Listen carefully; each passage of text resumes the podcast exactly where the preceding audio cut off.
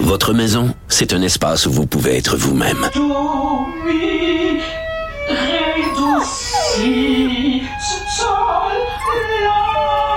Elle mérite d'être bien protégée et vous méritez d'être bien accompagné. Trouvez la protection la mieux adaptée à votre maison avec Desjardins Assurance et obtenez une soumission en quelques clics sur desjardins.com.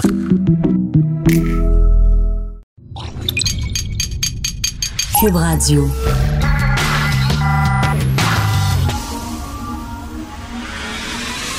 De 10 à 11. De 10 à 11. Richard Martineau. Politiquement incorrect. Cube Radio. Bonjour, merci d'écouter Politiquement Incorrect et Cube Radio. Hier, j'allais voir un spectacle et il y a des gens qui m'ont reconnu, qui m'ont serré la main. C'est très gentil. Et puis, il y avait tout, des beaux mots gentils à me dire et tout ça. Mais je peux-tu vous dire de quoi? Quand vous êtes malade, serrez pas la main aux gens. Parce que là, il y a quelqu'un qui me refilé ses germes. Et ce matin, j'étais malade comme un chien. Malade comme un chien. C'est le fun quand vous me serrez la main, c'est le fun. Je sais pas comment font les politiciens et les politiciennes en période électorale qui serrent des milliers de mains. Puis on les voit de plus en plus. hein. Il y a quelqu'un à côté des autres avec une bouteille de purelle, là, puis il se lave les mains chaque fois. Puis on dirait que ça a l'air weird. Tu vois, non, il se lave aux purelles. Est-ce qu'ils trouvent que le peuple est sale? Non, c'est parce que, Christy, il y a des gens qui te serrent la main, puis qui ont plein de bébites, qui ont plein de maladies, puis après ça, c'est toi qui es pogné avec ça, la gastro, parce que serré la main. Bon. Des fois, il y a des grosses choses qui nous indignent, des grands sujets de société. Des fois, c'est des petites affaires qui gossent. Ce matin, je suis allé dans un café. Je sais pas ce que j'ai ces temps-ci, mais à chaque fois que je vais dans des, restos, les personnes à côté, la table d'à côté, parlent fort. Parlent super fort. Plus fort que la personne qui est en face de moi. OK? Je veux rien savoir de votre vie. Je vous connais pas. Si votre vie m'intéressait, j'irais manger avec vous. Mais là, je, je peux aller manger avec vous. Je suis allé manger avec ma blonde parce que ce que ma blonde, elle me dit, ça m'intéresse et pas vous. Là, il y a un gars, il parlait ce matin de son portefeuille d'actions. Puis j'ai vendu ça, puis j'ai acheté ça. Je sais tout. Je sais son nom, je sais quasiment son adresse, je sais son portefeuille d'actions, je sais combien d'argent il fait, je sais où il travaille, etc. Ferme ta gueule. Parlez un peu bas. Dans les restaurants, tu parles un petit peu bas. T'es pas dans ton salon. C'est comme arrêtez de crier super fort. Voilà, c'est tout, c'est dit. Euh, un sujet maintenant beaucoup plus grave. Euh, je ne sais pas si vous avez vu hier euh, le témoignage de Mme Pascale Descaries, coroner en chef, qui parlait de la mort de Mme Hélène Raleigh Hutt Duceppe, la mère de Gilles Duceppe, entre autres, mais elle n'était pas, que la mère de Gilles Duceppe. J'étais dans mon bureau et je regardais le témoignage de cette coroner-là qui a duré 10 minutes, 11 minutes. Et à l'autre bout de notre, euh, appartement, ma, blonde m'entendait crier. Je, criais tellement j'étais révolté, tellement j'avais de la peine, tellement ça me faisait mal. La bonne, la madame, 93 ans, elle sort, elle veut rentrer, elle est pas capable. Il y a des caméras de surveillance. On voit tout sur les caméras de surveillance. On voit tout. Elle essaie de rentrer. Elle repart. Elle revient. Elle essaie d'entrer. Elle se couche par terre comme un chien. Il faisait moins 35 température ressentie. Une des pires tempêtes de l'hiver. On la voyait sur les écrans. Il y a quelqu'un, il y a un employé, sa job, c'est de regarder les Christie d'écran. C'est ça, sa job. C'est rien que ça. Regarder les écrans de sécurité. À quoi ça sert d'avoir des caméras de sécurité s'il y a personne qui regarde les écrans? Il vient d'avoir une alarme d'incendie. Vous le savez qu'il y a des gens qui sont sortis. Tu regardes sur les caméras et on voyait tout. Et pendant six heures, elle a souffert pendant six heures avant de mourir d'hypothermie. Je regardais ça et j'essayais de me mettre dans la peau de ses proches ses enfants, ses petits-enfants, ses proches, qui entendaient ça, qui entendaient le récit euh, raconté par Mme Pascal Descarrés, la, colère qu'ils ont dû ressentir, la peine qu'ils ont dû ressentir, la souffrance qu'ils ont dû ressentir. On va en parler un peu plus tard, dans quelques minutes, avec M. Paul Brunet, que vous connaissez bien, président du Conseil pour la protection des malades. Les gens qui travaillent auprès des personnes vulnérables, auprès des enfants, auprès des malades, puis auprès des personnes âgées, vous travaillez pas avec des objets. Vous manipulez pas des boîtes de carton, des bouteilles, des chiffres sur un écran. On vous donne tout ce qui est de plus précieux.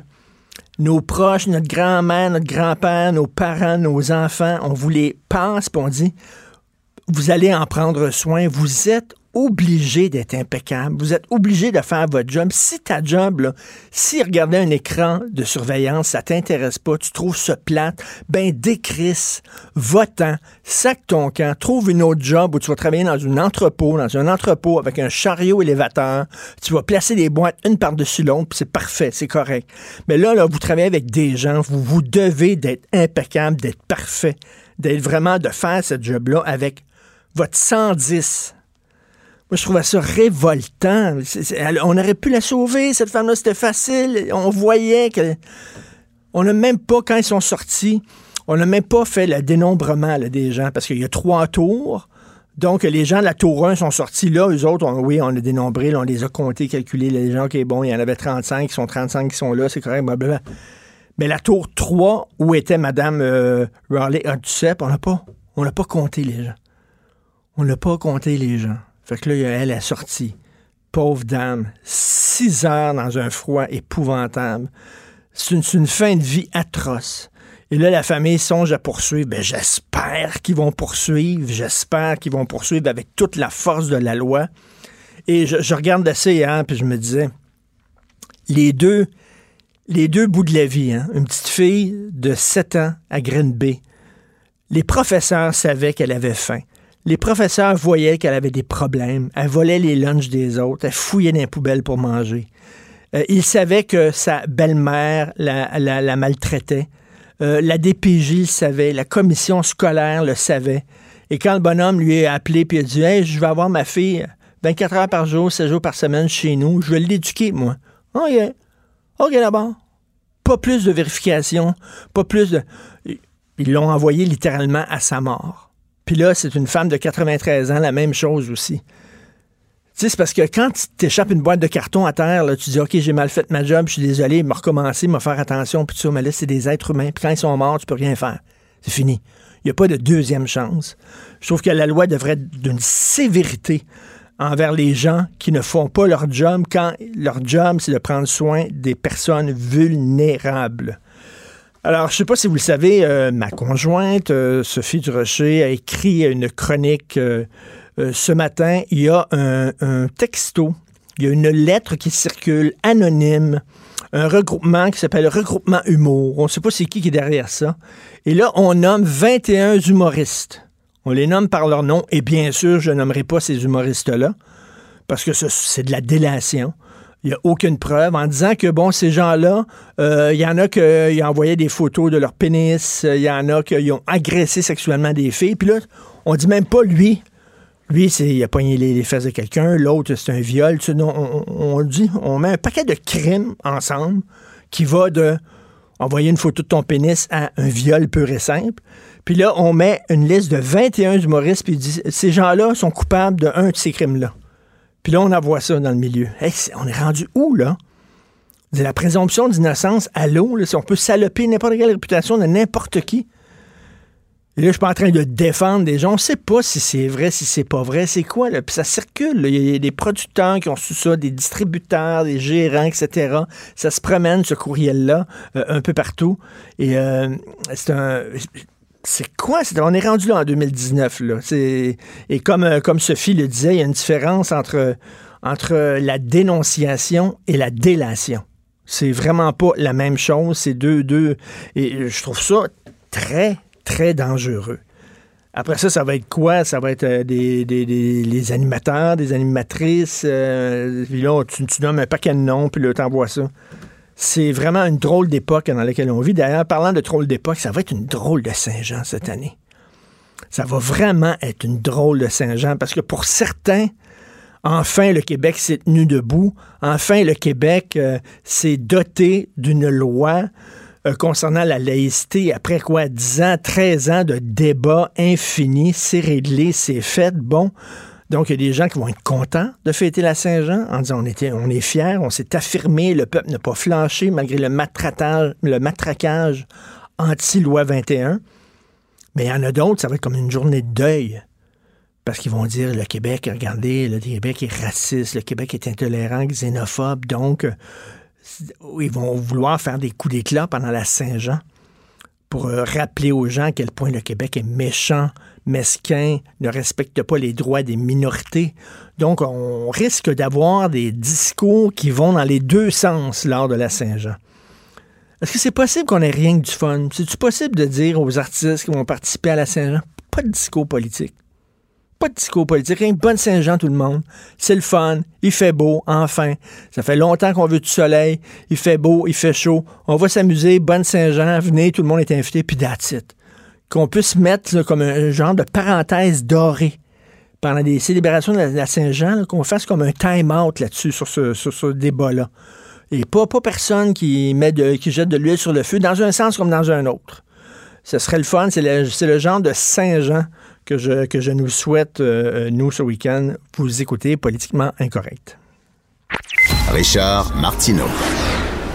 Politiquement incorrect. Nous sommes avec Maître Paul Brunet, président du Conseil pour la protection des malades. Bonjour, Maître Brunet.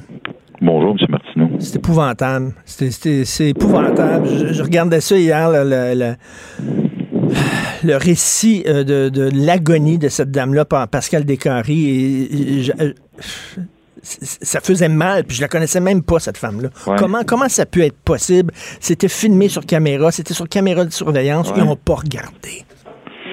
Oui.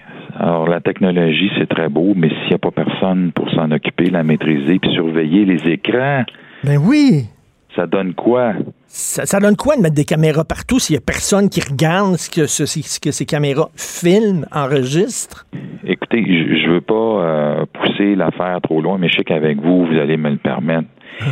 Si on avait abandonné un chien, puis qui était mort gelé, qu'on avait pu retracer celui qui en était responsable, on aurait pu l'accuser en vertu de la loi sur la sécurité et le bien-être des animaux, des amendes très sévères, jusqu'à 60 000 d'amende. Ah oui.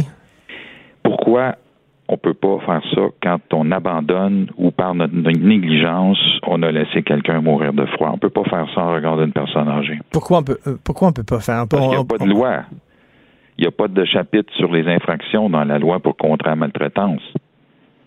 Donc, cette personne-là, je ne sais pas si c'est un homme ou une femme euh, qui n'a pas, qui a pas fait sa job, c'est ça, qui n'a pas fait sa job parce que sa job, c'est entre autres de regarder euh, les écrans de surveillance. Donc, cette personne-là, on va dire rien, ah ben c'est une erreur. C'est une erreur, puis c'est tout. La coroner a utilisé les mots c'est un accident évitable. Évidemment, cela, et là, je vais laisser ça euh, aux tribunaux ou aux procureurs qui sont impliqués. Il se peut qu'on ait généré sa responsabilité civile. C'est pas à moi de décider de ça. Ce qui nous inquiète et nous importe, c'est que depuis dix ans, comme le devoir le rapporte ce matin, c'est des dizaines de cas, tu sais, où une multitude de petites omissions ou petits actes bêtes posés ou pas posés par des gens qui avaient des tâches à accomplir mènent à une catastrophe et à un drame comme celui-là. Et c'est ça qu'il faut éviter. Et pour ça, ça prend des rappels, ça prend des consignes, ça prend de la supervision, ça prend des boss qui continuent à répéter les consignes aux gens puis qui Et- continuent à dire ce qu'il faut faire. Et Maître Brunet, ça prend aussi un mot qui est, en, qui, qui- qui est passé date, qui est peut-être euh, désuet, qui est peut-être euh, du dévouement. Du dévouement, je le disais, là, quand on travaille avec des gens, quand on travaille avec des enfants, quand on travaille avec des personnes malades, des personnes vulnérables, quand on travaille avec des personnes âgées, on travaille pas avec des, des, des boîtes de carton, des bouteilles, des- on travaille, il faut, il, faut se, il faut se dévouer. Si Ouais. t'es pas capable de te dévouer, là, si t'es fatigué, si t'es pas capable, si tu sens là, que t'es au bout du rouleau, fais plus cette job-là. Ça se peut, oui. Je comprends qu'on a eu de la misère jusqu'à un certain point de recruter du monde, puis que, mais je suis pas sûr que dans certaines situations, ce soit ça qui soit en cause. En tout cas, l'établissement n'a pas parlé de ça, qu'il y avait de la misère à recruter. C'est un lieu qui semble assez intéressant, où le travail semble assez intéressant. Mais, comme vous le dites, ça prend du dévouement, puis faire sa job. Est-ce qu'il y avait du monde qui était chargé de superviser ces gens-là? Est-ce que les consignes, est-ce que ce qu'on devait... Tu sais, il y a plusieurs erreurs, plusieurs omissions qui pourraient avoir été commises selon la, la séquence des événements. Et- Les caméras, les, les écrans, le décompte. On décompte les gens dans un autobus quand on visite une ville. On, on sait combien de gens sont sortis, puis on sait combien de gens doivent revenir. On le fait pas, on l'a pas fait, on le fait pas souvent. Dans On l'a fait pour une tour. Là. Il y a- je pense qu'il y a trois Ah. tours. On l'a fait pour la tour 1. On l'a pas fait pour la tour où euh, Mme euh, Raleigh euh, habitait. Je sais pas pourquoi. Et, et- et je, je, je, je comprends pas. euh, il faut agir quand on supervise les personnes âgées, il faut agir comme si chaque femme, chaque homme était nos parents à nous. Sais, il me semble, il faut. Est-ce qu'il aurait agi comme ça, cette personne-là, cet employé-là? Est-ce qu'il aurait agi comme ça si ça avait été sa propre Ouais. mère? Je pense qu'il aurait fait attention pas mal plus. Quand vous faites la, la- la chronologie ou que vous regardez les différents rapports des coronaires depuis une dizaine d'années, la grande majorité des recommandations sont liées à des actions que des humains doivent poser ou auraient dû poser. Alors, c'est pas des affaires qui coûtent des fortunes. Donc, la- l'association des résidences privées pourra pas nous dire qu'on met encore d'autres choses comme tâches puis comme budget. Non, non. C'est juste des affaires supplémentaires qui devraient avoir été faites ou qui devraient être faites normalement dans ce genre de situation, dans ce genre d'établissement. La grande majorité des recommandations sont liées à des affaires que des hommes et des femmes doivent faire ou auraient dû faire normalement dans un lieu comme ça où on a, on espère que ces gens-là vont être plus protégés que s'ils vivaient seuls chez eux. Tout à fait. Et il y a toutes sortes d'entrepreneurs qui se lancent là, dans la business, parce que c'est une business, là, la business Oui. des résidences privées pour personnes âgées. On le sait que c'est un, une business qui est en croissance avec le vieillissement de la population. Si tu veux faire de l'argent, là, va-t'en là-dedans. Donc, il y, en a, il y a toutes sortes d'entrepreneurs. Il y a des gens qui, qui le font correctement, qui le font avec Oui. cœur. Ma mère, dans une résidence privée, puis je trouve qu'elle est, ils en prennent bien soin, puis c'est bien, euh, bon, puis c'est correct. Mais il y en a d'autres, là. C'est comme si tu les obliges pas à mettre des gicleurs, ils en mettront pas. Oui. Tu les obliges pas. Ils sont là rien pour le cash. Oui, et, et c'est, c'est là où, euh, comme je l'ai dit dans d'autres médias, qu'on devrait intervenir. Est-ce que la certification ne devrait pas être remise en question dans certaines circonstances? Est-ce qu'on suit les certifications? J'avais dit à la Ménisvien en 2016, en 2013, c'est le fun. C'est le fun que vous adoptiez une loi sur la certification des résidences privées, mais s'il y a personne qui suit le respect des certificats, c'est une fausse sécurité à laquelle vous nous invitez. Et dans ce cas-ci, je ne sais pas s'il y avait des conditions, mais j'espère qu'on va en rajouter parce que il faut suivre les certificats, sinon ça donne rien. Ça, ça veut rien dire si on ne suit pas les conditions de certification qu'on a établies quand on a émis la certification résidence. Eh oui, puis- la ministre Blais est consciente de vous, ça. vous savez, euh, vous avez des enfants, ma- maître Brunet? Non, j'ai pas d'enfant. OK, mais en tout cas, ben, vous, vous- vous savez comment ça marche avec les enfants. mais vous savez, quand on a des enfants, c'est pas tout d'a- d'avoir une menace. Il faut mettre ces menaces à exécution. Si tu dis, là, si tu casses le verre, il va avoir, il Oui. va avoir euh, une conséquence. S'il n'y a pas de conséquence, Oui. ben, ça donne rien. C'est ça. Alors, il faut des conséquences, puis j'ai dit et redit à Mme Blais qu'il faut des infractions dans la loi pour contrer la maltraitance, parce que ça, c'est, au bout du compte, là, cette série de Est-ce que petites est-ce que bêtes est-ce que c'est de la maltraitance pour vous? Parce que quand j'ai entendu Mme Descaries parler d'accident, j'avoue que ça m'a- j'ai pas aimé ce mot-là. Accident. En même Ouais. temps, je sais que c'est pas un crime, là, c'est, c'est- c'est pas, Non, c'est pas non, un meurtre, là, mais accident, on dirait, c'est comme, oh, ben, c'est shit happens, comme on dit en anglais. Ça peut arriver à tout le monde. C'est pas parce que c'est un accident qu'il n'y a pas de la responsabilité civile qui peut être en cause. On s'entend là-dessus.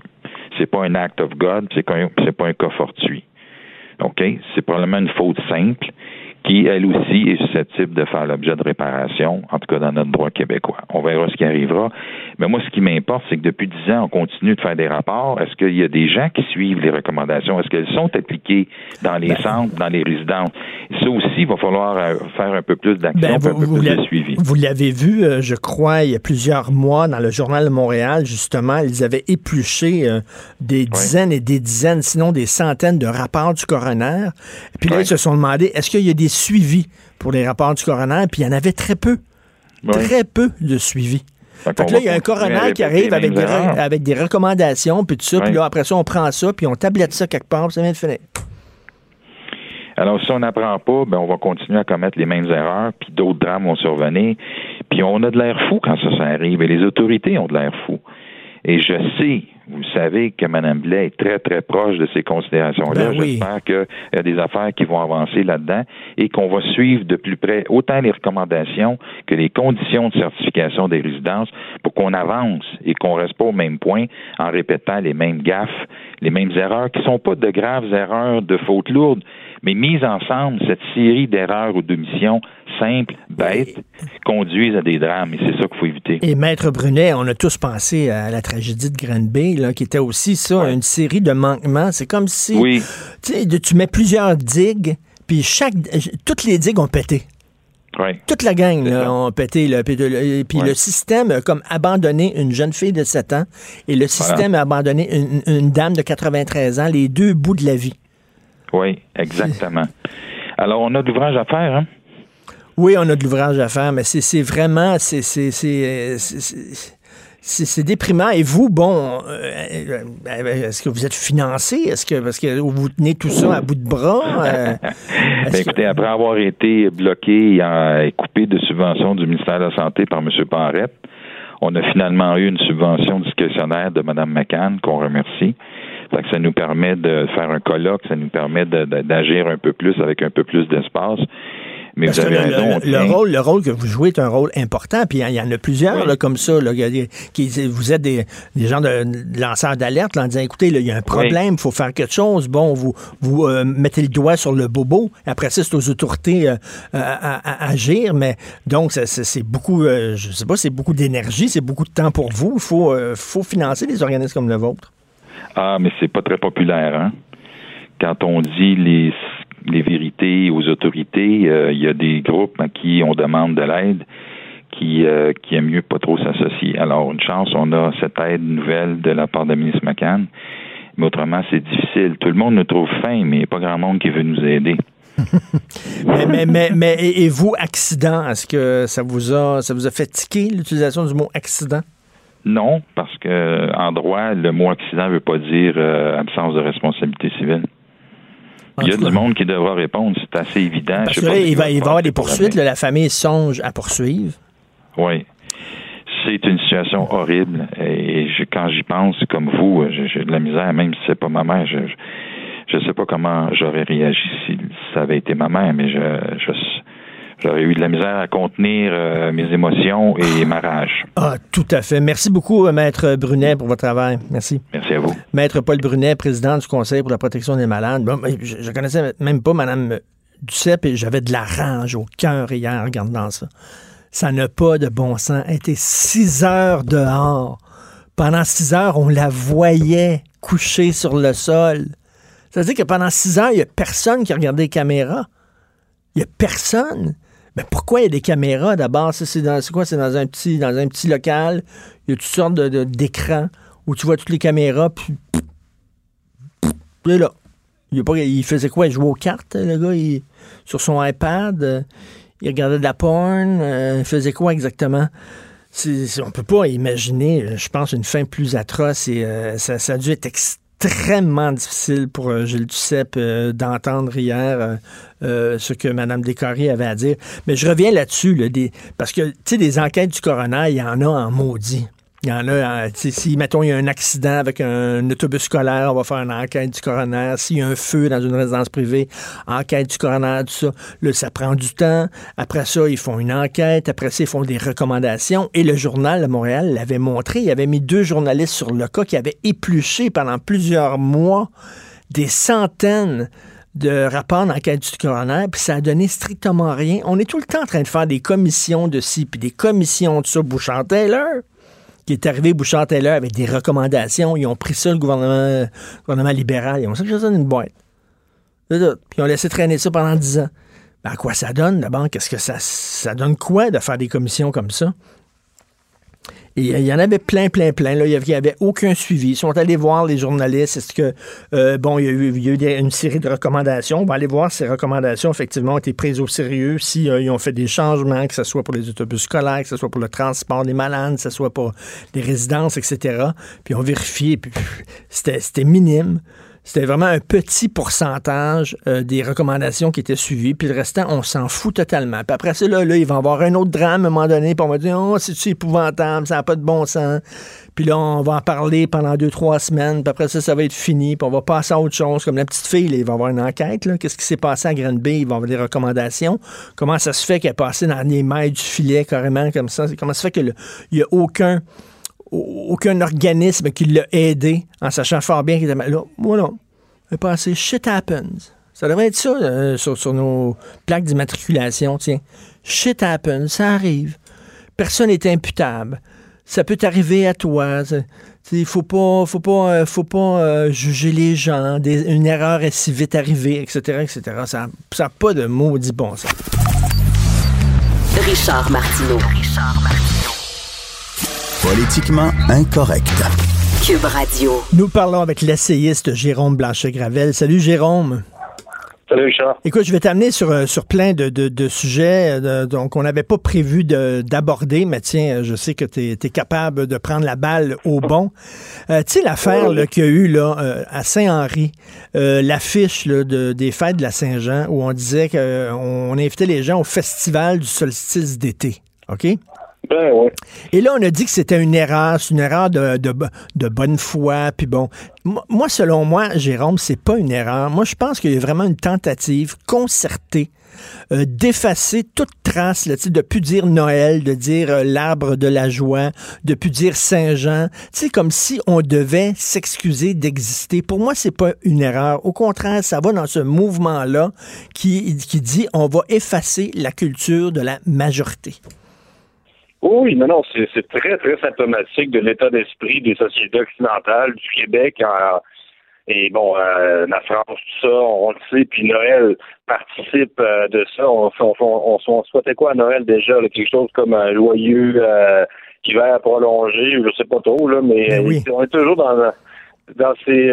et, mais- c'est très naïf, Richard, moi, ça m'a fait sourire parce que le solstice d'été, hein, ça a des évocations euh, très païennes. hein. donc, euh, il, fêter le solstice d'été, c'est les anciens païens qui faisaient ça.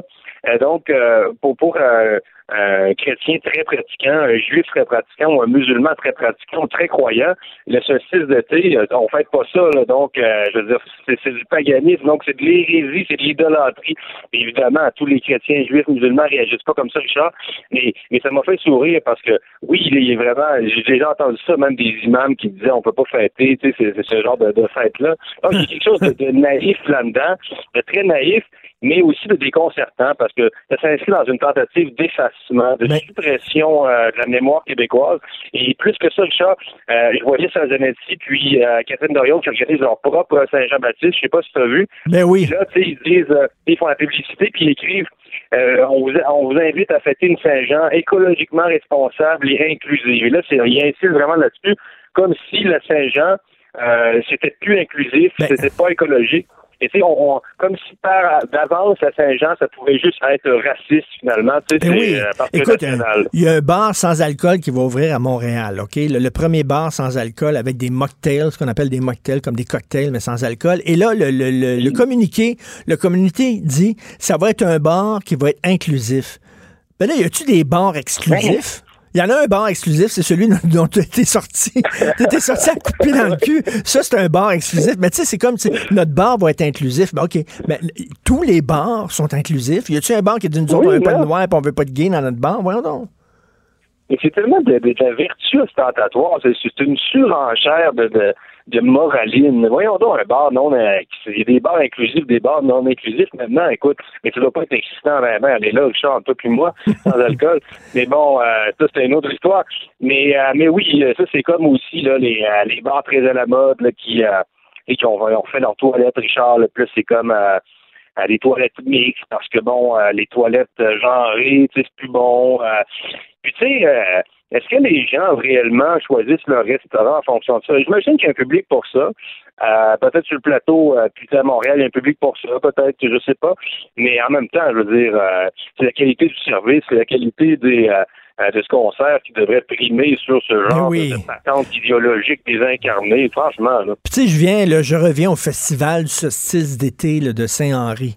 Euh, parmi les activités, il y avait le disco patriotique, parce qu'il y a toujours à la Saint-Jean un disco patriotique. Puis là, on a demandé à Florent Volant, OK, qui est un artiste autochtone. J'ai rien contre Florent Volant, c'est un bon gars, mais tu sais, c'est comme si le discours patriotique doit absolument être dit par une minorité, sinon il devient suspect. Comme à chaque Saint-Jean, là, Là, quand on chante euh, Mon pays, là, euh, Mon pays, ce n'est pas un pays, blablabla, il faut que il faut que ça soit chanté par un Haïtien, il faut que ça soit chanté par un Latino, il faut que ça soit chanté par une chanteuse d'origine maghrébine, parce que, mon Dieu, si c'est chanté par un blanc de souche francophone, oh, ça va être suspect. On va nous suspecter, le- Oui. le- de- ça- on va nous suspecter d'être exclusive. Voyons donc. Là, on revient toujours à toujours ça. Nous autres, on a une obligation d'ouverture. Puis c'est correct, mais il y, a, il y a certaines communautés, je m'excuse, mais ils ne pas, ils s'ouvrent pas beaucoup aux autres. Non, mais il y a une anecdote là-dessus, si cher sur la Saint-Jean, parce que là, là, on parle de ça, là, donc on ne remarque que ça, les minorités. On ne parle que de race. Finalement, les antiracistes, Richard, ne, ne, nous ont parlé que de race toute l'année. Là. Ben oui. Ah, ça, c'est le grand paradoxe des antiracistes. Et ils ne focalisent que là-dessus. La race est leur nouvelle obsession. On parlait plus de ça. On pensait avoir euh, surmonté ça, ces, ces préjugés-là. Et bang, voilà qui nous parle de race, les antiracistes. Bon, la page ferme la parenthèse. Il y a une, il y a une année, Richard, j'ai lu ça quelque part, où euh, il y avait plus euh, de personnes noires sur le stage, euh, sur la scène de la Saint-Jean à Québec, parmi euh, les musiciens et tout, euh, que de personnes blanches, et personne ne s'en était jamais aperçu parce que c'était pas c'était pas l'esprit de l'époque de compter de compter là, au compte-goutte là, les minorités, tout ça, ça, ça allait de soi qu'on pouvait être noir et québécois. C'était la belle époque où on, pouvait être noir et québécois. Puis là, aujourd'hui, c'est comme il faut dire aux gens, vous n'êtes pas nécessairement québécois parce que regardez, les Québécois sont méchants envers vous. Puis il y, a des phénomènes de repli. Mais, mais imagines-tu, personne n'avait remarqué ça, Richard. Tu sais, avec euh, tu sais, Normand Bratois, tu as souvent animé ça. Puis, tu sais, franchement, c'est du n'importe quoi, là. Ben oui, non, mais c'est n'importe quoi. Puis, regarde, Radio-Canada a dévoilé sa nouvelle politique, OK? Ils veulent que d'ici 2025, chaque fois qu'il y a un poste, de, chaque fois qu'ils ont une équipe pour une émission, que ce soit une émission de télévision ou une émission de radio ou un podcast, euh, les postes clés, c'est-à-dire réalisateurs, euh, comédiens ou présentateurs, animateurs, etc., il y a des postes clés qui doivent à tout prix aller soit à des gens autochtones, soit à des gens handicapés, soit à des gens de minorités sexuelles, gays ou à... Mais là, attends, mais premièrement, comment tu veux savoir si quelqu'un est gay? Il va falloir que tu aller dans sa chambre à coucher puis demander. moi, je m'excuse, mais c'est de la discrimination. Si quelqu'un vient, vient voir quelqu'un, va voir quelqu'un en disant Hey, toi, t'es-tu gay? Parce qu'on on veut avoir un gay dans l'équipe, puis il nous en manque un. T'es-tu gay, toi? C'est pas dans le Christie d'affaires.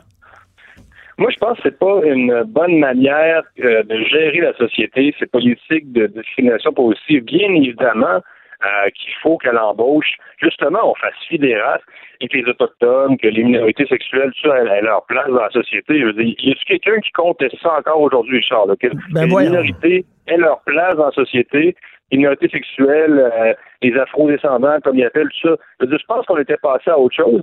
Euh, mais là, je, moi, je pense que c'est une mauvaise technique parce que ça nourrit du ressentiment entre les gens. Ben Les gens ont se demandé, Bon, ben, si cette personne-là a été nommée, est-ce que c'est à cause de sa race ou à cause de ses compétences? Est-ce que c'est à cause de, ses euh, de son orientation sexuelle ou c'est à cause de ses compétences? Donc, euh, ça nourrit une forme de méfiance et cet antiracisme euh, obsessionnel-là, Richard, finalement, recrée des tensions artificiellement entre les groupes là où il n'y en avait ben, ben, ben c'est sûr, parce que dans tout milieu de travail, ça m'émère. Puis là, ils vont dire, ben oui, mais lui, il est pas bien bon, mais il a, il a eu la job parce qu'il était dans la bonne cause il fait partie d'une minorité. Puis là, c'est pas bon, c'est pas bon. Hier, je suis allé voir un show, Mamma Mia, une comédie musicale euh, au Saint-Denis. Euh, bon, il y a Joël, euh, Joël Langto qui joue le personnage principal, puis sa meilleure amie, OK, la fille est noire, c'est sa meilleure amie, elle est bonne, elle est bonne, elle vole le show, elle est incroyable. Elle a une énergie, tout ça. J'espère que cette fille-là, elle a été choisie par son talent, parce qu'elle est bonne, pas parce qu'elle avait la bonne race. Tu sais, à un moment donné, moi, moi, être comédien noir, puis que on, dit, hey, on va te choisir parce qu'on a besoin d'un noir, je trouverais ça insultant. Ben c'est ça, euh, c'est ça. Mets-toi à la place des gens, puis, puis parle aussi à des gens de, de, de, ces minorités-là, si, si vraiment ils s'identifient, parce qu'encore là, on met des gens à des cases, comme tu dis. Mais c'est pas tout le monde qui, euh, qui, qui veut être, être, vu comme musulman, être, être vu comme euh, de telle couleur, de telle communauté. Il y a des gens qui, dans la vie, ils veulent juste être des personnes, c'est-à-dire des citoyens du Québec, sans être constamment ramenés à leurs origines, euh, comme à l'époque coloniale, et au nom de l'antiracisme, encore tu, euh, regarde le paradoxe, c'est incroyable. Donc, il y a des gens qui veulent, qui veulent pas ça, là, euh, comme si tous les membres de la communauté gay souhaitaient être identifiés comme membres de la communauté gay. Voyons donc, pas partout. Ils veulent d'abord être reconnus comme Québécois, ben comme individualité, comme des gens capables de réfléchir et de s'extraire de leur petite parce que, ben, communauté. Parce que, euh, c'est, voyons, un oxymore, c'est deux mots qui s'annulent. Ok, un oxymore, c'est deux mots qui s'annulent. donc, discrimination positive, pour moi, c'est un oxymore parce que il n'y a pas de discrimination positive. La discrimination ne peut être que négative. Et la, la discrimination, point. Là. discrimination positive, ça n'a pas de maudit bon sens. C'est comme on va te donner. Tu sais, c'est comme. pour moi, le lutter contre le racisme, c'est dire à quelqu'un, on ne te bloquera pas à cause de ta race. C'est tout. mais, mais pas on va te donner une job grâce à ta race, parce que ça, non, il faut pas aller là. on va te dire, il n'y aura pas d'obstacle qui va t'empêcher d'avoir une job par, à cause de ta race, à cause de ton orientation sexuelle, etc. Mais là, tu, ben, moi, je moi, j'en reviens pas. C'est un de mes combats intellectuels, Richard. Je dis, je suis content même de finir l'année là-dessus avec toi.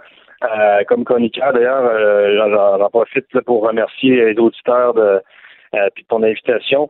Euh, ça a été très agréable de faire ma chronique toute l'année lundi, mais là, c'est exceptionnellement mercredi. Mais, mais, je suis content de finir l'année là-dessus parce qu'évidemment, euh, pour moi, c'est un combat intellectuel, cette racialisation euh, des, des, rapports sociaux, ce retour de la race au nom de l'antiracisme, c'est un des sujets qui me préoccupe le plus. Et, et moi, j'en reviens pas, c'est ça, de voir des antiracistes qui nous ramène finalement à un stade qui euh, qu'on avait dépassé dans la société. Moi, j'en suis convaincu. Mais on est.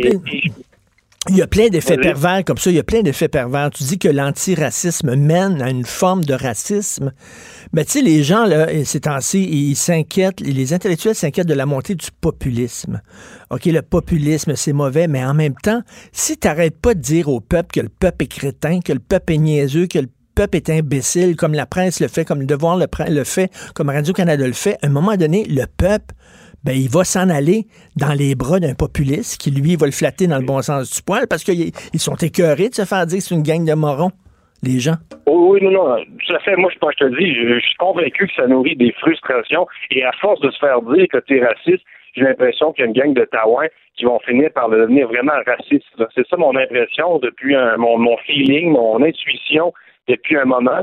C'est ça, c'est qu'une société, à force de se faire culpabiliser, à force de se faire taper ses doigts, à force de se faire dire qu'elle n'est pas bonne, qu'elle est mauvaise, qu'elle n'est pas accueillante, qu'elle est intolérante, euh, une société va, oui, finir par se replier sur elle-même. Et c'est ça qui nous attend. Et ça ne sera pas nécessairement le fait, Richard, des nationalistes là, qui, ethniques qui, qui, qui, même pas au Québec. Ça va être le fait de ces courants-là qui auront nourri euh, euh, des tensions communautaires de manière totalement artificielle via le multiculturalisme et d'autres politiques, l'anticolonialisme, etc.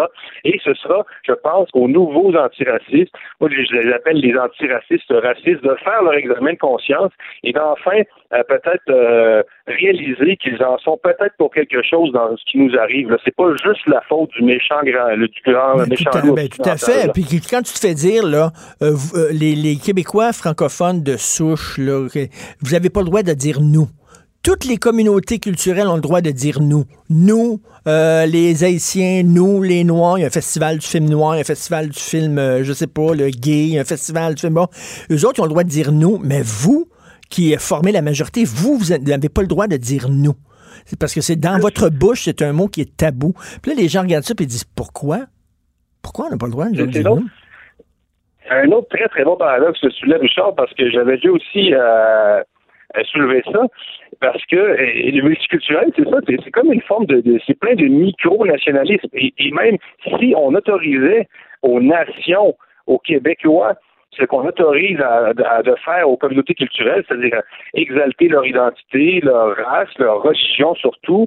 Euh, évidemment que les Québécois seraient taxés de nationalité ethnique. Imagine si les Québécois disaient là, on est fiers d'être catholique, un catholicisme fort, tu sais, euh, on va être une communauté là qui se définit en fonction de, ses origines. De, euh, on met des ceintures fléchées, on, on hmm. va à Metz, puis on dit, tu sais, on retourne au, au, au, Québec d'antan, puis on se met à manger du pâté chinois, puis on est, on est donc nationaliste, là, puis euh, donc, euh, euh, si on faisait, si on faisait ça comme Québécois, euh, qu'est-ce qu'on nous dirait? Bien, c'est on dirait des nationalistes ethniques. Euh, donc, je ne sais pas que les communautés culturelles n'ont pas le droit euh, de garder leur, leur, trait distinctif. C'est pas ça qu'on dit.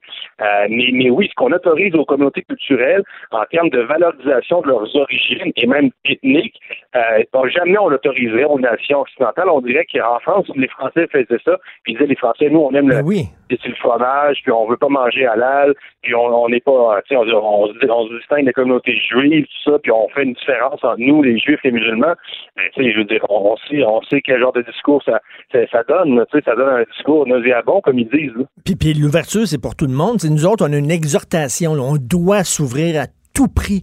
Mais c'est drôle, moi, je veux bien m'ouvrir, mais si la personne qui est en face de moi veut pas me donner la main, parce qu'elle me considère comme un mécréant ou je suis pas du bon sexe ou euh, elle se voile le visage au complet parce qu'elle ne veut pas que je la regarde. C'est qui qui s'ouvre, qui qui s'ouvre pas, qui qui se ferme à l'autre? Qui se ferme à l'autre? À un moment donné, l'exhortation d'ouverture, ça devrait, ça devrait toucher tout le monde. Oh, il faut faire ça. Chacun son chemin, chacun notre bord. Et il faut ouvrir, euh, il faut ouvrir les horizons et non nous refermer sur euh, nos micro-identités. Puis euh, non, le, le, le, virage racialiste de l'antiracisme, je pense, demeure même dans de cette année un des, des, des, grands paradoxes là, de la lutte pour la tolérance. Est-ce que c'est -ce c'est ton, pro, ton prochain livre? Est-ce que c'est ça ton prochain livre sur les, les, les, les racistes antiracistes? J'ai beaucoup développé ce thème-là dans causeur. Oui. C'est un thème, oui, oui, c'est un, thème qui, qui m'anime, qui, qui m'habite, euh, euh, pas positivement, parce que c'est, comme je te dis, moi, je, je déplore, mais du point de vue de l'analyse, ça reste très intéressant, ce virage-là. Puis oui, écoute, je vais, je vais faire quelque chose d'autre dans les, les prochaines années. Je n'annonce rien, mais euh, le mouvement des colonialistes aussi, je trouve ça, je trouve ça assez spécial, mais ça participe de ça. Anti, anti-colonialisme, anti-racisme, multiculturalisme, ce sont trois courants. Ben, ben, je suis content que ce soit parlé de ça pour ta, ta dernière cette saison-ci, parce qu'on se reparle, on se reparle lorsqu'on revient fin août, euh, début septembre, mais, mais parce que c'est, les thèmes que tu abordes dans tes chroniques, c'est ça. Puis on va encore en parler, j'imagine, plus encore en septembre lorsqu'on se parlera. Euh, Jérôme, merci beaucoup d'être là, puis baisse pas bras. Politiquement incorrect. Joignez-vous à la discussion. Appelez ou textez. 187 Cube Radio. 1877 827 2346. Qu'est-ce que l'ancien chef du PQ, Jean-François Lisée, pense de l'adoption de la loi 21 sous le baillon et quelle note, tiens, il donnerait au gouvernement actuel? On va lui demander parce qu'il est là. Bonjour, Jean-François Lisée. Bonjour Richard Martineau. Bonjour. Euh, euh, premièrement, vous semblez, parce que bon, je, le dis, euh, vous avez un blog hyper intéressant, un podcast aussi là, que, je, suis fidèlement, puis j'écoute chaque entrée du podcast, tout le temps le fun. bon, le, le baillon, vous avez de la difficulté avec ça. Est-ce que ça aurait été possible de ne pas, de pas l'utiliser? C'était irréconciliable, les deux. Bon, d'abord, D'abord, Richard, je dois dire que je donne la note B- à la CAC pour euh, son œuvre sur la laïcité. C'est la meilleure note de tous les gouvernements du Québec depuis le début du siècle à ce sujet-là. Hein, ils ont tous eu échec, y compris Pauline Marois, le gouvernement dont j'étais, parce qu'il n'y a rien qui s'est passé. Enfin, non seulement la CAC a la note de passage, mais on a une assez bonne note. Et puis je donc je les salue, je dis qu'ils ont fait de bons choix sur le sur le moment en début de mandat, sur le point d'équilibre, c'est à peu près ce qu'il fallait faire sur le périmètre d'application de l'interdiction des signes euh, pour euh, pour ne pas échouer dans euh, dans l'application. Mais c'est comme quand on va voir un spectacle ou un film ou euh, euh s'enseigner, puis on dit c'était bon, mais il en manquait juste un peu pour être excellent. c'est exactement la façon dont je vois l'œuvre de M. Legault, de Jolin Barret. Ça aurait pu être excellent, ça aurait dû être excellent, c'est juste très bon. Et qu'est-ce qui manquait pour que ça soit excellent? Qu'est-ce qui manquait? D'abord, c'est que c'est pas le, vote de la loi, c'est euh, la première étape. Ils sont, sont rendus au premier but. Hmm. Et ensuite, les contestations commencent. On a des, gens puissants devant nous, l'État canadien. Et donc, il fallait non seulement faire voter la loi, qui est une chose qui était relativement facile, mais il fallait le faire correctement, mais ensuite, il fallait mettre tous les arguments de son côté. Alors, vous avez parlé du, du baillon, Richard. Au moment de la loi 101, euh, en 77, euh, c'est clair que les libéraux s'opposaient à la loi 101, puis il y avait même un parti qui s'appelait l'Union nationale qui s'opposait aussi c'était irréconciliable, ils allaient voter non. Mais ce que l'évêque et Camille Laurent ont décidé de faire, c'est de dire, écoutez, on va discuter article par article pendant tout l'été s'il le faut.